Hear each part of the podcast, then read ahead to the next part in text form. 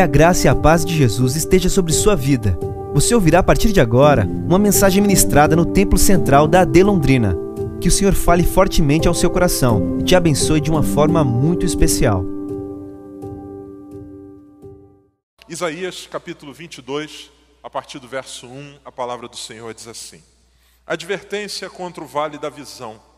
O que está perturbando vocês agora e o que os levou a se refugiarem nos terraços? Cidade cheia de agitação, cidade de tumulto e alvoroço. Na verdade, seus mortos não foram mortos à espada, nem morreram em combate. Todos os seus líderes fugiram juntos, foram capturados sem resistência. Todos vocês foram encontrados em presos, embora tendo fugido para bem longe. Por isso eu disse: Afastem-se de mim, deixem-me chorar amargamente. Não tentem consolar-me pela destruição do meu povo. Pois o soberano, o Senhor dos exércitos, enviou um dia de tumulto, pisoteamento e favor ou pavor ao vale da visão. Dia de derrubar muros e de gritar por socorro pelos montes. Elão apanhou a aljava e avança com seus carros e cavalos. Kir ostenta o escudo. Os vales mais férteis de Judá ficaram cheios de carros e cavaleiros tomaram posição junto às portas da cidade. Judá ficou sem defesas. Naquele dia, vocês olharam para as armas do palácio da floresta ou do bosque e viram que a cidade de Davi tinha muitas brechas em seus muros. Vocês armazenaram água no açude inferior, contaram as casas de Jerusalém e derrubaram algumas para fortalecer os muros.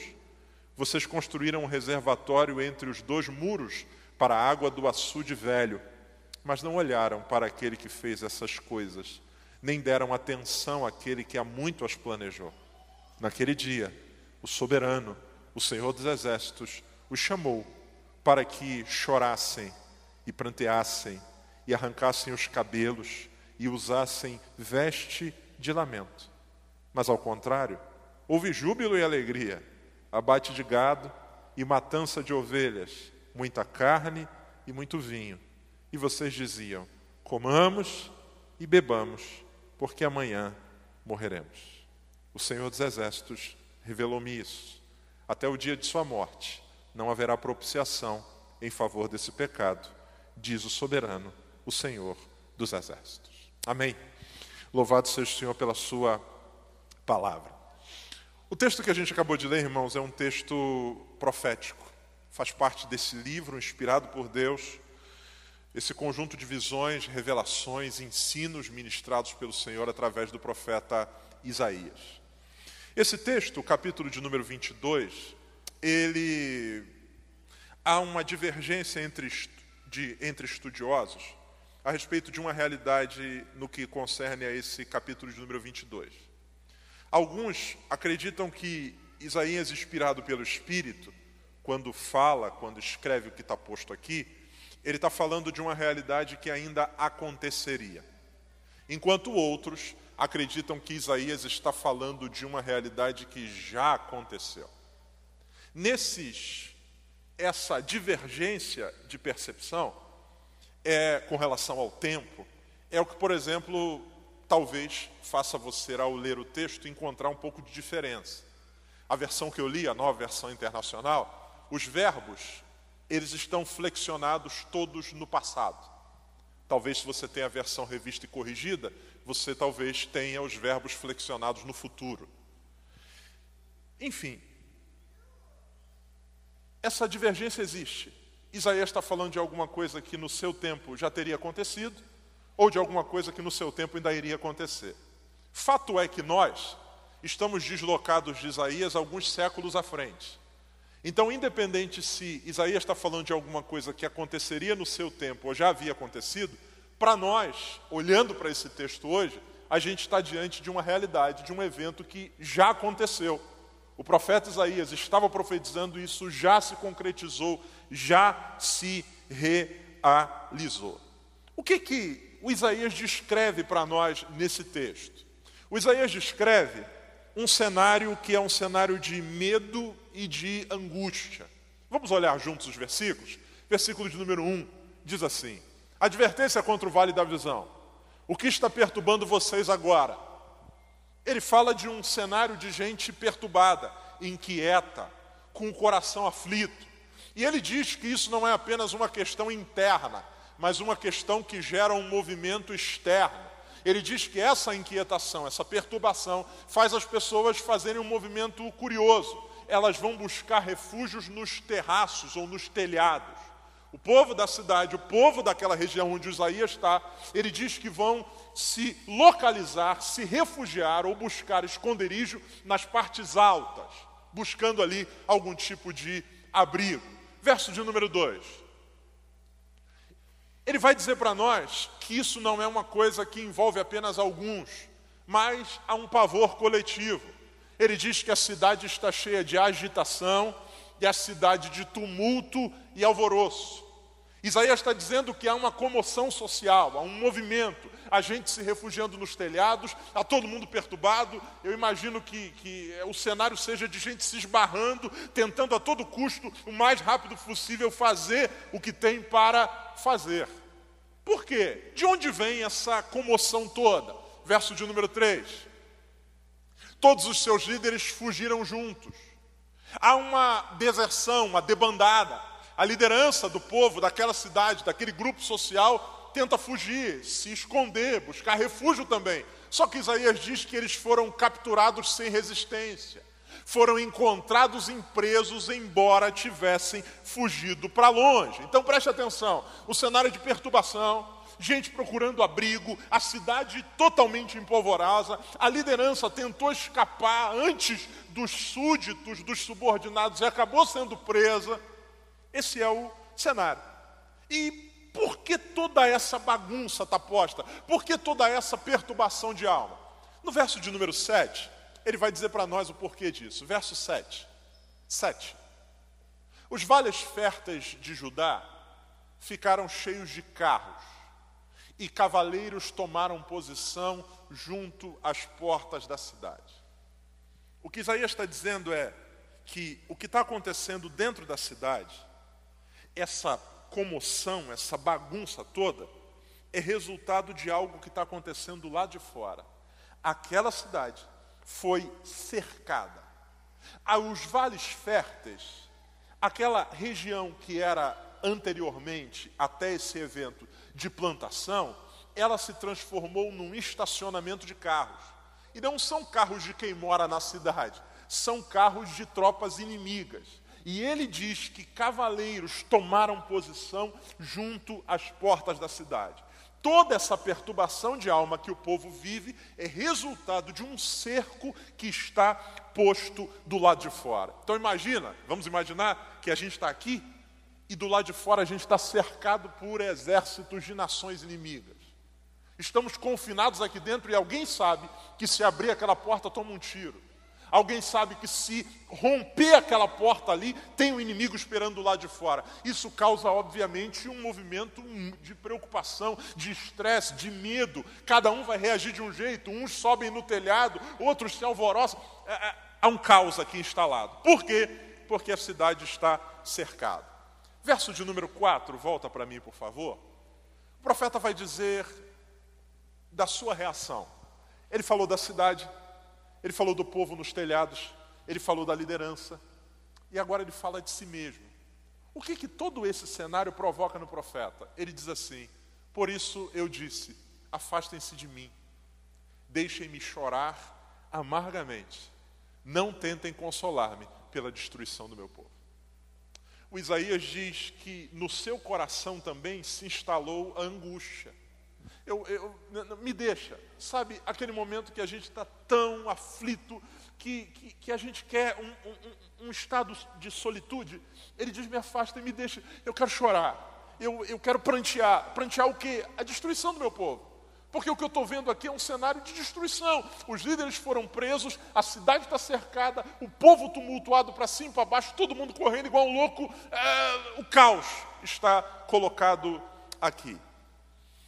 A Bíblia diz que o Isaías ele faz uma constatação.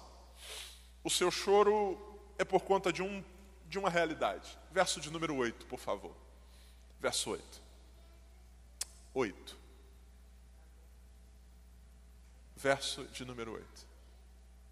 Judá ficou sem defesas. Uma coisa é, estamos cercados, mas temos recursos que nos possibilitem resistir a esse inimigo. Vamos imaginar na nossa ilustração, estamos aqui dentro, tem inimigos do lado de fora, mas a gente olha e diz assim: não, o, o William tem duas bazuca, o Pablo tem 50 granadas. Fazemos um inventário e a gente diz assim: temos condição de resistir, ou vamos sair, vamos atacar. Mas o texto diz: a conclusão do profeta é: não dá para resistir. Não dá para resistir. Judá ficou sem defesas.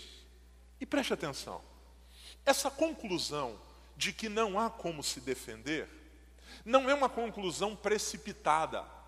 Não é desespero. Ah, porque é, algumas vezes a gente se desespera. Meu Deus, eu, eu, não tem mais jeito. Acabou. Não. A Bíblia diz que esse povo, quando se vê cercado, o coração se aflige, mas eles vão buscar fazer o que está ao seu alcance para prover algum tipo de recurso para resistir àquela, àquela ofensiva inimiga. Olha o que, que diz o versículo de número 8, a continuação dele. Naquele dia, vocês olharam para as armas do palácio da floresta, ou do bosque, uma estrutura construída por Salomão algum tempo antes, onde ficavam guardados armas que eram usados em momentos de muita tensão em Israel. A Bíblia diz que esse povo vai até aquele lugar, aquele bunker, buscar armas. Próximo versículo, versículo de número 9. E viram que a cidade de Davi tinha muitas brechas em seus muros. Eles vão buscar as armas, pegaram lá o material bélico Vamos lutar? Vamos lutar. O inimigo está aí, mas eu acho que a gente pode lutar. Depois de se armarem, eles vão fazer uma inspeção nas muralhas que cercavam a cidade. E a Bíblia diz que eles percebem que o muro está cheio de ranhuras, de brechas, de fendas, de aberturas, de pedaços abertos. O texto continua: Vocês armazenaram água no açude inferior, verso de número 10. Eles buscam armas, verificam o muro que está cheio de brechas. Caramba, nós temos armas, mas tem brechas. O que, que a gente pode fazer para amenizar isso aqui? A Bíblia diz que eles armazenam água com o objetivo daquilo servir de sofrimento caso a batalha se intensifique. E o texto diz que eles contaram as casas de Jerusalém e derrubaram algumas para fortalecer os muros. Preste atenção, você já vai entender onde eu vou chegar. O muro está fendido, então o que, que eles fazem?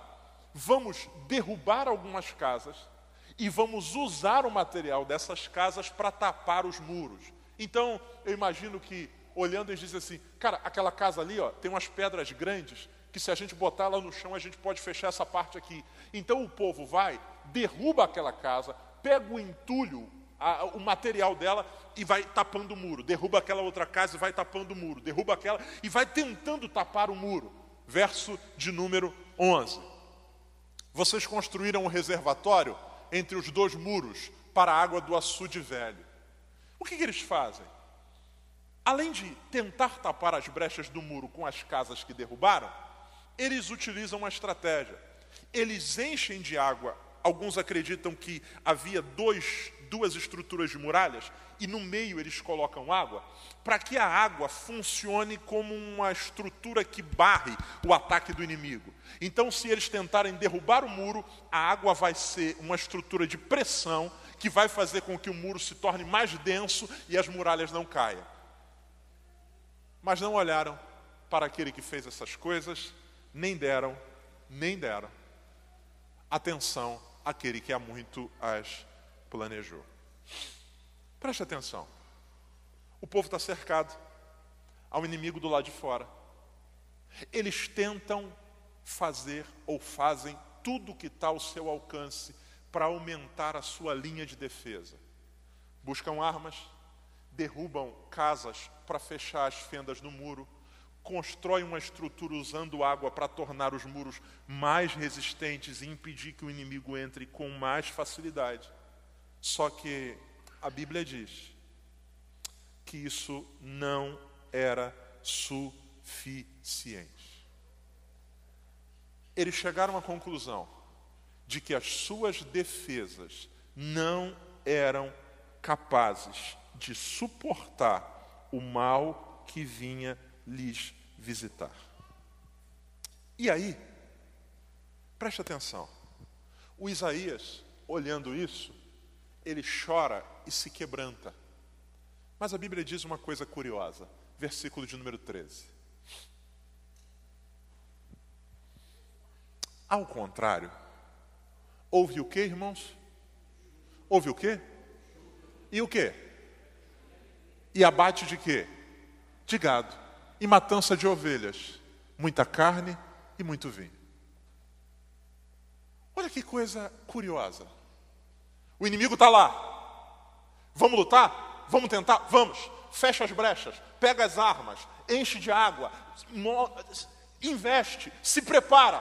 Até que depois que eles tentam ou preparam tudo, eles chegam à seguinte conclusão: a conclusão é: nossas armas, nossa estratégia, nossa estrutura não é suficiente para conter o mal que nos sobrevém. E a Bíblia diz que esse povo toma uma decisão. E que decisão é essa? Já que a gente vai morrer mesmo, vão morrer de barriga cheia. Vão morrer de barriga cheia. A Bíblia diz que eles fazem uma festa. Júbilo, alegria e abate de gado e matança de ovelha. Um churrasco. Que festa é essa? Essa é a festa do desespero. Essa é. Você já viu gente que diz assim, eu estou rindo, mas é de nervoso? Essa é a festa do desespero. É o churrasco de quem acredita que não tem mais o que fazer. E por isso, o que, nós vamos fazer? Vamos, vamos usar o que falta de energia, ou melhor, o que ainda tem de energia, para a gente ter um mínimo de, de prazer aqui, uma catarse. A gente vai morrer amanhã, tanto que o texto diz: comamos e bebamos, porque amanhã morreremos. A festa do desespero. Porém, o profeta Isaías vai dizer que Deus vê esse movimento como pecado.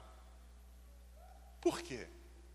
Porque quando esses homens chegam à conclusão de que as suas defesas não são suficientes para conter o mal, ao invés deles fazerem uma festa de desespero porque vão morrer amanhã, havia um outro caminho. E que caminho é esse? Verso 12. 12, por favor. Naquele dia, o soberano, o Senhor dos exércitos, os chamou para que chorassem, pranteassem, arrancassem os seus cabelos e usassem veste de lamento. Esse é um texto complexo, difícil. O que, que Deus quer ministrar ao nosso coração na noite de hoje? Todos nós, em alguns momentos da vida, enfrentamos situações que causam em nós medo, pavor e, por que não dizer, desespero. Todos nós somos visitados por situações inesperadas que nos desestabilizam. Quantas vezes, e isso nem sempre acontece de maneira gradual, muitas vezes é, parece que do dia para a noite, a gente vê a vida virar de pernas para o ar. O texto diz que o lugar que era fértil agora virou um estacionamento de tropas inimigas. Ou seja, aquilo que anteriormente era para mim algo do qual eu extraía o sustento, agora se tornou ameaça. Muitas vezes nós vamos ser surpreendidos, visitados por situações que vão gerar em nós abalo. Na saúde, alguém que com um desconforto, um incômodo, vai a um, a um médico e o diagnóstico é o, o último que pudesse ser esperado. A vida parece que de uma hora para outra fica cinza, porque aquele papel, aquela fala, aquele nome esquisito impõe sobre nós uma sentença que nos desestabiliza. Até ontem eu achei que eu fosse viver para sempre, e de repente alguém diz que eu tenho dias contados, ou que eu terei que lutar com uma enfermidade que vai exigir de mim muita energia e alguns nem resistem. É a realidade do cerco, a vida cercada. Gente que de uma hora para outra viu sua vida profissional se desestruturar de maneira absurda. Uma demissão, uma quebra, a pandemia, a, a traição de um sócio, o, o, o, o golpe, a inadimplência de um contrato grande fez com que de uma hora para outra a gente visse a coisa se, se degringolar. E agora o que resta é desespero, tumulto. Meu Deus, o que, que eu faço agora? A Bíblia diz que uns sobem no telhado, outros procuram. A gente vai tentando de todas as maneiras encontrar um meio, porque o mal veio e parece que cercou nossa vida. O texto diz que aconteceu isso com Judá, isso acontece conosco também, na família. Um telefonema que a gente recebe, que muitas vezes esse telefonema vira a vida de pernas para o ar. É o filho, é a esposa, é o marido, é alguém que faleceu, isso, isso causa um caos na nossa vida, nos desestrutura, faz aquilo que anteriormente era paz se tornar agora um momento de profunda e terrível aflição. E quando a gente percebe que o mal chegou, é natural que a gente vá tentar encontrar formas de resistir a ele. A Bíblia diz que esse povo não é um povo que se sentou e desistiu da vida num primeiro momento. O primeiro movimento deles é: o que, que a gente pode fazer para resistir? E a Bíblia diz que eles fizeram muita coisa. A Bíblia diz que eles chegaram a sacrificar coisas em prol disso. Você leu comigo o versículo onde a Bíblia diz que eles derrubaram casas para poder fechar as brechas do muro. O primeiro movimento que eles fazem é tentar buscar armas. Só que a Bíblia diz que olhando para as muralhas, eles veem que elas estão todas rachadas. Então eles vão sacrificar aquilo que é valioso para tentar tapar aquilo, derruba aquela casa ali. Cara, mas esse cara vai ficar sem moradia. Que moradia, cara? O mais importante é isso aqui. Eles vão tentando de todas as maneiras tapar as brechas. Conosco também acontece assim. Somos visitados pelo inesperado, tentamos nos erguer, só que a gente sabe, eu sei e você sabe também, que nós somos seres cheios de brechas, cheios de rachaduras, cheios de ranhuras dentro de nós que nos expõem. A gente não tem capacidade o suficiente para conter toda essa avalanche de coisas de forma satisfatória. Então o que, que a gente faz? A gente vai tentando se armar nesse sentido. O que, que eu posso fazer? O que está ao meu alcance? Quebra aquilo, traz para cá, sacrifica. Tem gente que tentando salvar reverter o quadro da família, fez sacrifícios gigantes. Gente que talvez se mudou para Londrina tentando salvar a sua família. Deixou para trás casa, deixou para trás carreira, deixou para trás amigo. Pastor, eu, eu, eu simplesmente desmontei a casa porque eu tentei usar aquelas pedras para tapar o muro. É a tentativa da gente é, lidar com um mal menos pior eu tenho um problema grande aqui, eu vou tentar abrir mão de alguma coisa para poder conter isso aqui. É o que essa galera vai fazendo. Eles vão tentando de todas as maneiras fazer isso. Só que chega um momento em que eles percebem, Isaías diz isso, não é suficiente. É interessante que Isaías vai falar que não tem defesa no verso 8, mas ele começa a chorar no verso 4, porque ele ele está vendo a galera desmontar as casas, ele está vendo a galera desviar um açude, ele está vendo aquele movimento todo e ele sabe que aquilo não é suficiente. Depois de tanto esforço, depois de tanto movimento, depois de tanto sacrifício, depois de desmontar a casa, depois de mudança, depois de. Eles chegam à seguinte conclusão: não vai dar, isso não é suficiente. E aí, eles tomam uma decisão. E a decisão é a seguinte: já que a luta não pode ser vencida com as nossas armas, vamos fazer o seguinte: vamos relaxar, vamos gastar energia fazendo festa, vamos tentar esquecer o problema, já que não tem como remediar, vamos esquecer. Essa é a história de muita gente que, visitado pelo inesperado, tentou resolver. Tentou resolver. Pastor, vem de carro, vem de casa, me mudei, fiz isso, fiz aquilo, aquilo outro. Mas chegou um momento em que você descobriu que os seus recursos não eram suficientes para reverter essa situação. E algumas pessoas, diante disso, o que fazem? Abandonam essa história. Quer saber? Não vou mexer com isso mais não. Vamos comer e beber, porque amanhã a gente vai morrer. Já que o inevitável está aí, então vamos pelo menos desfrutar de alguma pseudo-alegria enquanto esse processo acontece. Há famílias que vivem esse cenário. Gente que começou, tentou, mas viu que não dava conta, então quer saber? Deixa para lá. Aí hoje, tem gente que, por exemplo, se entregou ao vício das drogas. Porque o problema é tão grande e eu não tenho como resolver o problema, então quer saber? Eu vou tentar fugir do problema. E aí o cara vai viver os últimos momentos da sua história, porque o inimigo está lá e uma hora ele vai me atingir de forma mortal, então eu vou viver esses últimos momentos enchendo a cara de cerveja. Veja, e aí, e aí tem coisa que a gente não entende, né? Pô, esses dias, cara, frio, frio, frio pra caramba, cara. De noite, de noite, frio. Era doido para ir em casa, vindo pregar de um, de um determinado lugar que eu estava.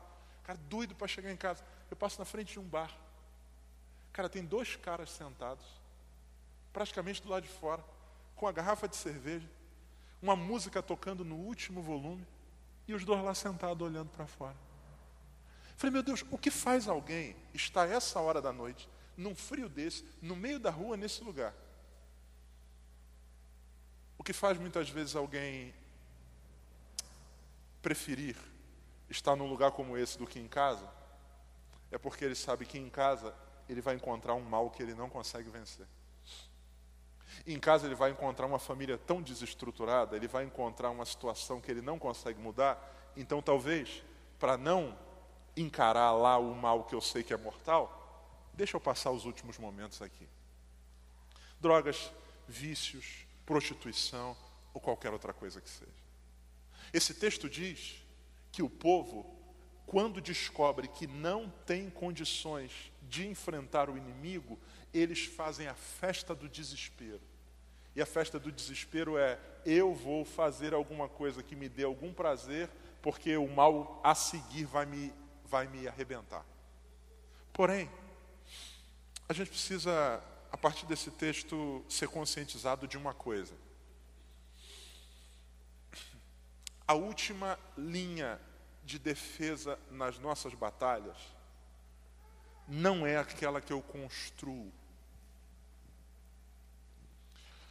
Há alguém que a Bíblia diz que é socorro bem presente na hora da angústia quando meus recursos cessam, eu ainda tenho a quem recorrer.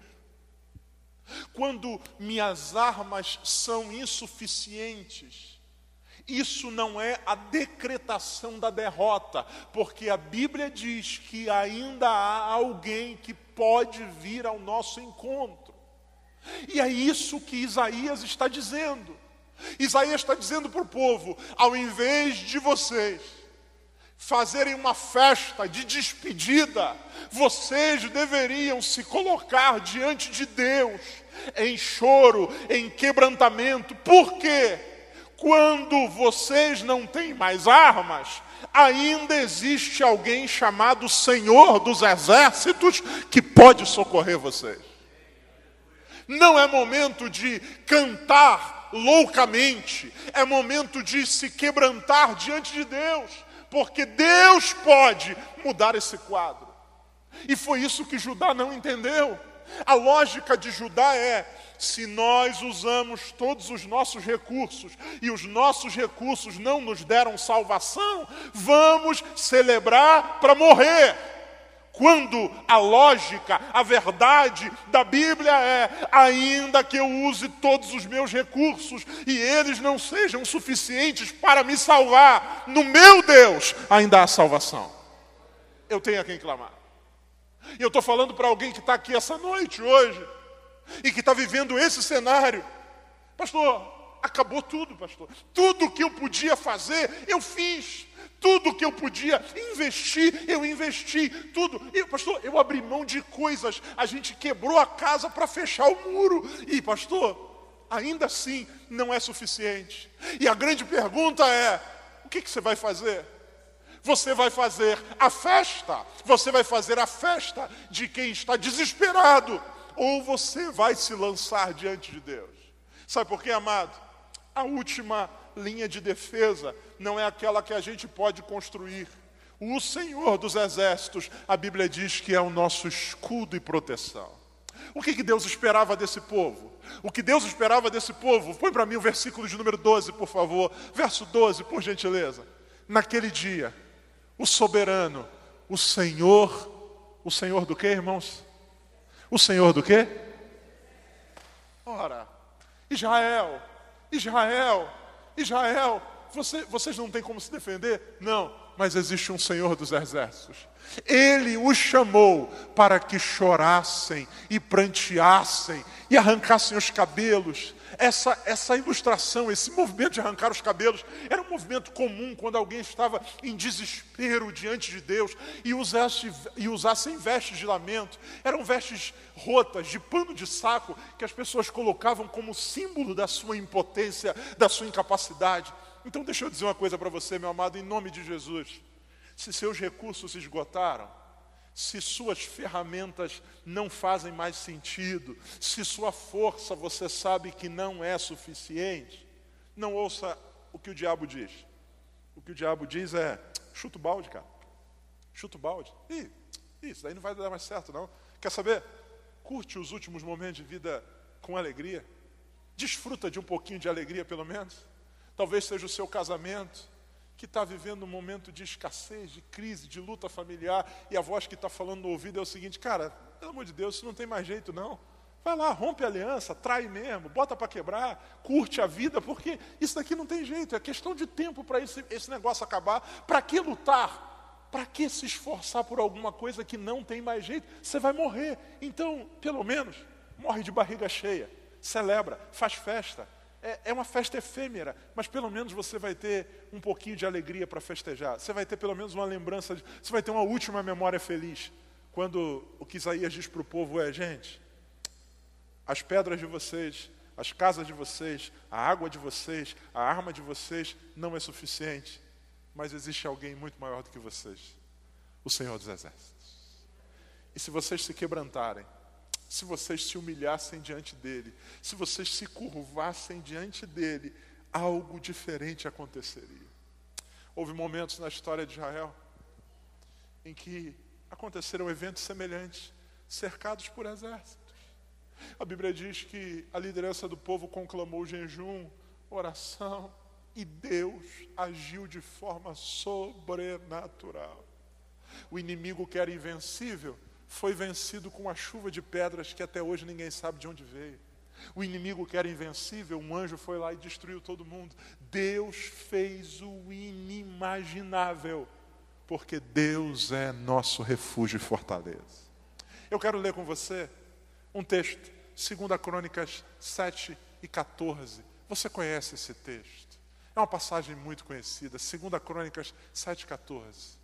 E se o meu povo, que se chama pelo meu nome, se humilhar e orar e buscar a minha face e se afastar dos seus maus caminhos, dos céus eu ouvirei, perdoarei o seu pecado e curarei a sua terra. Salmo 68, verso de número 20. Salmo 68, verso de número 20. Olha o que, que esse texto lindo da palavra de Deus diz. O nosso Deus é um Deus que salva. Ele é o soberano, Ele é o Senhor que nos livra do que, irmãos? Da morte. Salmo 50, verso de número 13. Salmo 50, verso 13. 13, 13. Não 3, 13. 50, verso 13. Acaso com carne de touro ou de bebo? Não, não, não é esse não. Nesse não.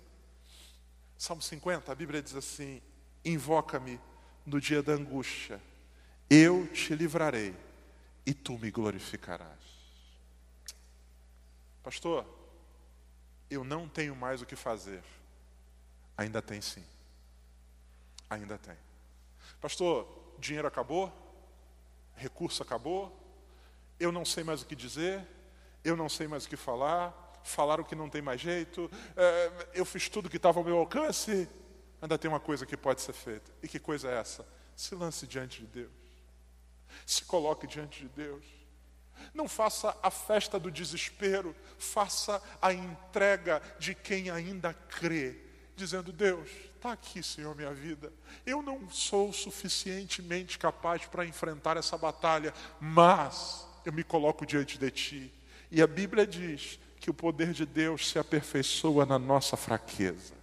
O apóstolo Paulo diz: quando eu penso que estou forte, eu estou fraco. Mas quando eu penso que sou fraco, é aí que eu sou forte, porque o poder de Deus se aperfeiçoa nessa fraqueza minha. Quando eu não tenho mais recursos, eu ainda tenho um Deus ilimitado que age em meu favor. Eu queria pedir a você para ficar de pé, por favor. Eu quero fazer uma oração. Você pode fechar seus olhos. A palavra de Deus não volta vazia. Há pessoas que Deus trouxe a esse lugar para ouvir essa palavra. Você que entrou aqui e que seus últimos dias têm sido de muito esforço, tudo que está ao seu alcance você tem feito. E na sua cabeça, a lógica que se estabeleceu é: não tem mais jeito. Eu já desmontei isso para colocar ali, eu já, eu já tirei daqui para pôr ali, eu já mexi lá para colocar aqui, eu, eu, eu, já fiz tudo, eu já botei currículo na cidade inteira, eu já falei com todo mundo, e, e assim, não tem jeito. Já fez o exame, já fez a quimioterapia, já fez a cirurgia e o diagnóstico continua negativo. E a sentença que você tem é ser engolido por esse problema. E talvez o diabo esteja soprando no seu ouvido. Quer saber? Chuta o balde, cara. Já que você vai morrer mesmo, já que não tem mais jeito, então faz o seguinte, cara, alopra. Fa, fa, faz um negócio diferente. Deus essa noite manda dizer a você: não faz nada diferente, não. Faz aquela coisa antiga. E que coisa antiga é essa? Se coloca aos meus pés. Eu posso transformar essa guerra em vitória. Deus disse ao seu povo certa vez: essa peleja não é de vocês, essa peleja é minha. O Senhor pelejará por vocês e vocês se calarão. Se Deus falou com você, essa palavra foi para você, pastor. Minha alma está em crise porque eu já fiz muita coisa e parece que não tem mais jeito. Deus trouxe você a esse lugar para ouvir. Tem jeito sim. No Senhor ainda há solução para você. Sai do seu lugar, vem à frente. Eu quero orar com você em nome de Jesus. Essa foi uma mensagem ministrada no Templo Central da AD Londrina. Acesse nossas redes sociais no Facebook, Instagram e YouTube e fique por dentro de tudo o que está acontecendo.